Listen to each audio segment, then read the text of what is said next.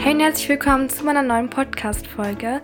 Heute geht es mal um ein ganz anderes Thema, über das ich aber auf einmal total Lust bekommen habe zu sprechen, weil es ja doch irgendwie ein großer Teil in meinem Leben ist und eine große Rolle bei mir spielt und auch viel dazu beigetragen hat, wer ich jetzt bin.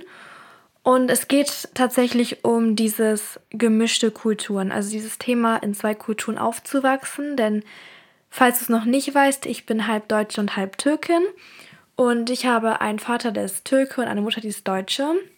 Das Ding ist aber, meine Eltern sind beide in Deutschland geboren.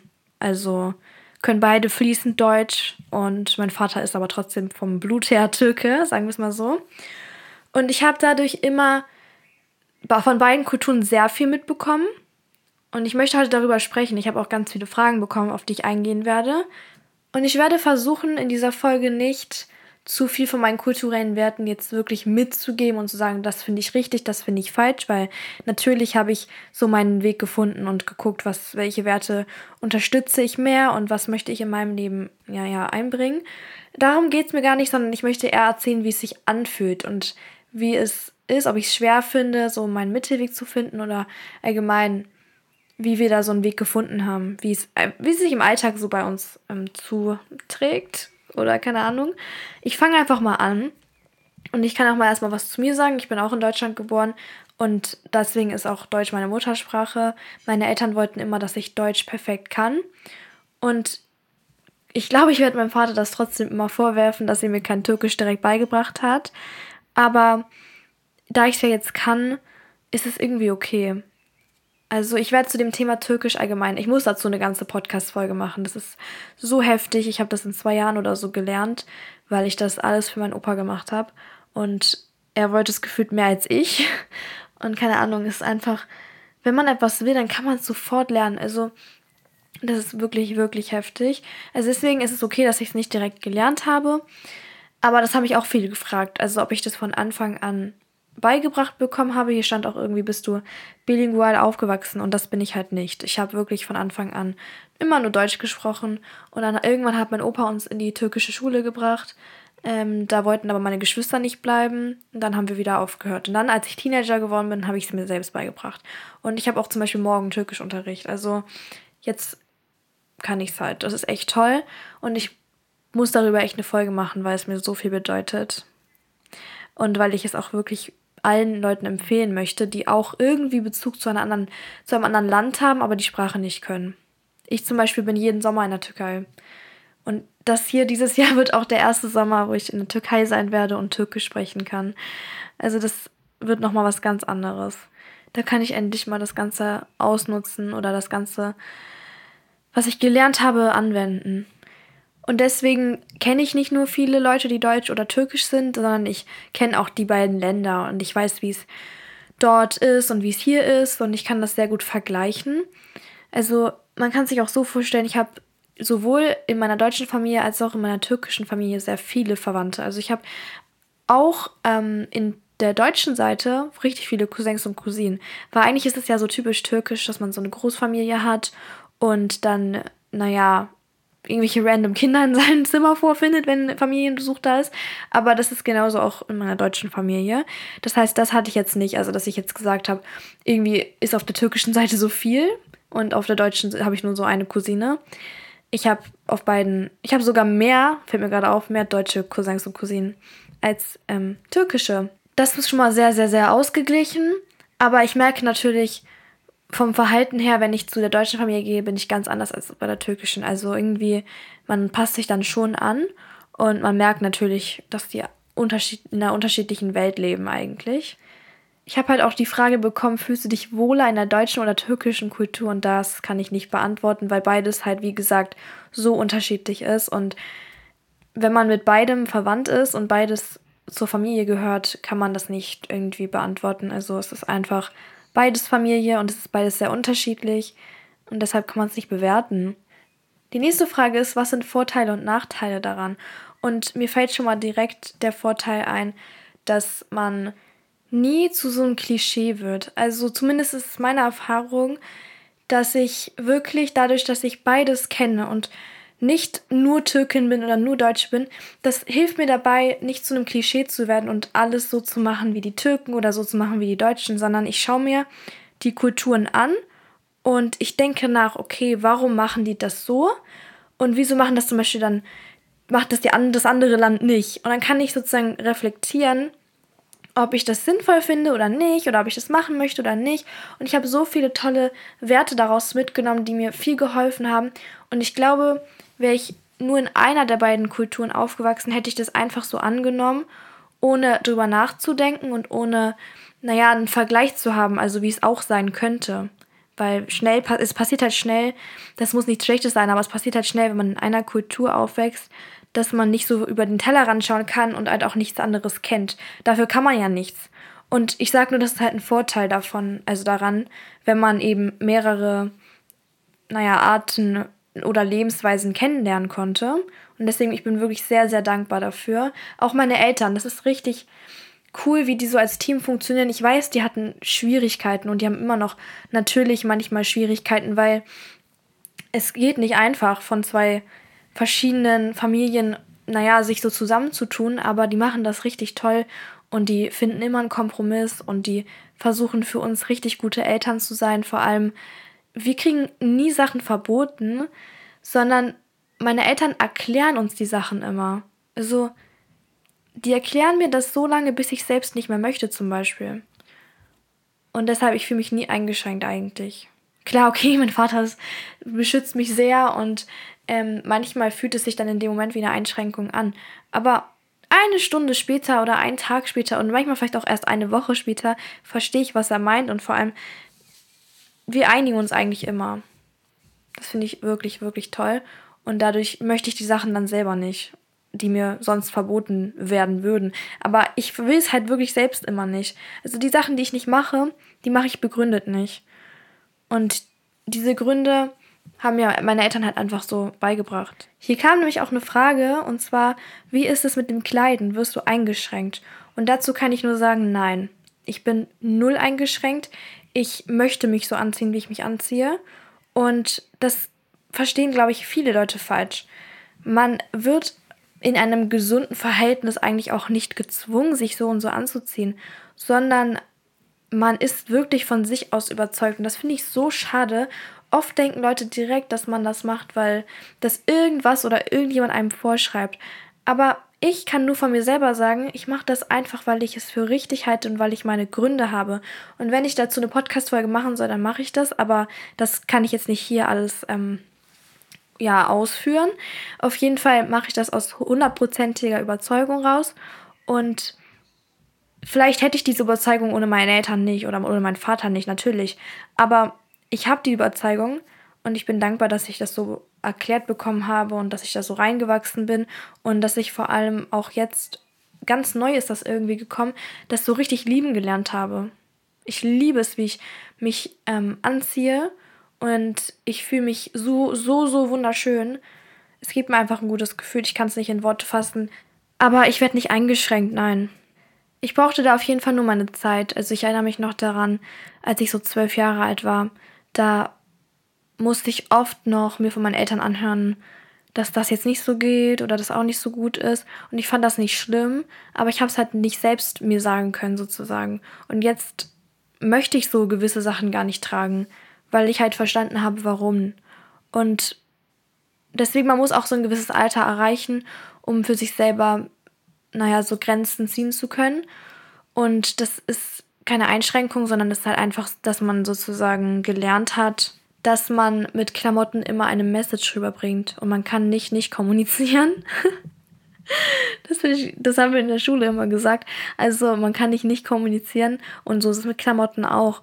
Man sendet immer ein Signal und das habe ich halt verstanden. Die nächste Frage finde ich mega interessant und zwar bist du immer die Türkin in Deutschland oder die Deutsche in der Türkei? Und tatsächlich nee, also ich selber fühle mich ja ehrlich gesagt in Deutschland schon eher wie so eine Türkin, weil ich, ich weiß nicht, ich fühle mich einfach nicht so wie eine typische Deutsche, so eine richtig typische Deutsche fühle ich mich einfach nicht. Und deswegen, ich selber vielleicht schon, aber weil ich hier geboren bin und ich war, ich hatte immer so die ganz normale Kindheit, merkt das keiner und ich strahle das auch nicht aus, weil ich fühle mich wirklich in Deutschland zu 100% wohl. Das ist halt auch der Unterschied. Manche Leute, die kommen ja später nach Deutschland und dann haben die vielleicht Schwierigkeiten, sich hier erstmal einzufinden und vielleicht haben die auch mit Rassismus zu tun. Ich zum Beispiel habe nie mit Rassismus zu tun gehabt, weil ich, ich glaube, es hat erstmal damit was zu tun, dass ich das Deut die deutsche Sprache beherrsche. Ich glaube, das hat schon einen großen Einfluss darauf und dann halt auch, weil ich naja, es ist ein Fakt, dass ich auch Deutsche bin. Die Deutsche können mich ja nicht mobben, weil ich bin ja auch Deutsche. Ich habe deutschen Pass und ich habe türkischen Pass. Und ähm, so, das sind, glaube ich, schon mal die Faktoren. Und halt auch, dass ich mich wirklich zu Hause fühle hier. Denn ich denke, das, was du ausstrahlst, kommt auch bei den Leuten an. Wenn du ausstrahlst, dass du hier nicht hingehörst und dass du gar nicht in, aus diesem Land kommst, dann das, werden das die Leute wahrscheinlich auch spüren. Und ich bin halt zufrieden mit diesem Gemixten und ich komme einfach gut damit zurecht und das zeige ich auch den Leuten. Und ja, also in der Türkei fühlt man sich vielleicht schon ein bisschen fremder. Ähm, zum einen, weil ich da nicht so viel Zeit verbringe, natürlich. Und ich kann das jetzt noch nicht ganz beantworten, weil dieses Jahr wird es auch nochmal ganz anders. Ich kann ja jetzt die Sprache und das ist halt ein Riesenteil. Stell dir vor, du bist in einem Land und kannst die Sprache nicht. So war das mein ganzes Leben lang in der Türkei. Also ich konnte Merhaba, Nasılsın iyiyim, äh, Teşekkür ederim. Sowas habe ich immer gesagt, aber das, es geht ja darum, Gespräche zu führen und nicht irgendwelche Phrasen auswendig zu lernen. Und dann weiß man genau, im Backer kann ich das und das sagen, um äh, das Brot zu kaufen. Und das kostet so, so viel Euro, äh, Liter. Ähm, das ist nervig, aber wenn du wirklich diese Sicherheit hast, dass du antworten kannst, auch wenn der Verkäufer was sagt, womit du nicht rechnest, das ist halt, das gibt dir, glaube ich, auch Selbstbewusstsein in dem Land. Und ich freue mich deswegen unnormal. Ich kann dann ja auch erzählen, wie es war. Also dieses Jahr wird ein ganz besonderer Türkei-Urlaub. Genau, also ich habe mich die letzten Jahre schon wie eine Türkin gefühlt, wenn ich in der Türkei war, weil es geht nicht alles um Sprache, sondern auch um, naja, wie du dich halt sonst in der Gesellschaft so einfügen kannst. Aber es war schon immer dieses Gefühl da, dass du halt die Sprache nicht kannst und dass du nicht hier wohnst und alles. Das ist aber, glaube ich, auch äh, logisch, wenn man, naja, unter diesen Umständen da ist. Da fällt mir auch noch eine Situation ein, dass das müsste schon mehrere Jahre her sein. Also, das ist schon ein bisschen her. Auf jeden Fall saßen wir da in der Türkei am Strand, ganz normal an unserem Strand. Und da waren halt voll viele Verwandte dabei. Auf jeden Fall saßen dann da außen neben uns noch so zwei türkische Frauen. Die waren schon etwas älter und dann haben die angefangen, über uns zu lästern. So, ich habe natürlich nichts verstanden, aber meine Oma saß dann halt auch und die hat jedes Wort verstanden und hat dann auch auf Türkisch zu denen geantwortet. Das sind halt so Situationen, wo Leute gemerkt haben, okay, die reden halt Deutsch, die können bestimmt kein Türkisch und deswegen freue ich mich auch umso mehr, dass ich dieses Jahr schön Türkisch reden kann. Ja, weil ich saß auch einmal, da war ich noch richtig klein, in der Türkei so alleine am Strand und da war, mein, war meine Familie gerade im Wasser. Und dann kam so ein Mann und hat angefangen auf Türkisch mit mir zu reden und dann meinte ich so, äh, Türkçe yok, Türkçe yok. Also ich konnte nichts anderes sagen, nicht mal Türkçe bilmiyorum oder so. Und ich dachte mir immer so, ach Mann, Mist, wieso kann ich es nicht? Ich wollte es so gerne. Es war eigentlich noch mein Kindheitstraum. Und deswegen, dieser Sommer wird einfach anders. Ja. So, das war jetzt die Frage. Ich guck mal, was noch so gekommen ist. Ah ja, hier hast du Verwandte in der Türkei und wenn ja, habt ihr guten Kontakt. Ja, habe ich, aber die engsten wohnen hier, sage ich mal so. Aber doch, da sind schon ein paar. Bloß da habe ich jetzt nicht diesen täglichen Kontakt. Mein Vater hat schon eher, also auch nicht jetzt jeden Tag, aber der hat schon eher Kontakt. Aber ähm, meine engste Familie lebt auch in Deutschland. Denkst und träumst du auch manchmal auf Türkisch? Das ist eine sehr schöne Frage und ich erinnere mich noch daran, dass ich letztes Jahr meinen ersten Traum auf Türkisch hatte und ich habe mich so gefreut, das glaubst du mir nicht, weil eine Sprache musst du ja erstmal in dein Unterbewusstsein bekommen und das hat mir gezeigt, dass das Türkisch in meinem Unterbewusstsein angekommen ist und habe mich halt sehr stolz gemacht. Also ich träume nicht im Alltag auf Türkisch. Also es ist jetzt keine normale Sache, die passiert. Aber es ist schon mal vorgekommen und ähm, das ist, glaube ich, in Phasen, wo ich halt auch mehr mit Türkisch zu tun habe. Also wo ich viel Türkisch rede und auch Serien schaue. Hier hat auch jemand geschrieben, äh, ich bin auch zweisprachig und es ist so geil, zwischen den Sprachen zu wechseln. Bin Französisch und Deutsch und das hat so viele Vorteile. Ja, das stimmt. Also, ich finde es insgesamt cool, wenn man viele Sprachen kann. Also, egal welche, ich versuche auch noch mehr Sprachen zu lernen. Und ich finde es einfach mega, mega cool. Vor allem, weil du kannst, je mehr Sprachen du sprichst, auch noch so viel mehr Leute erreichen. Ja, das ist einfach ein Flex, muss ich schon sagen. Nächste Frage, möchtest du deine Kinder auch mit beiden Kulturen aufwachsen lassen?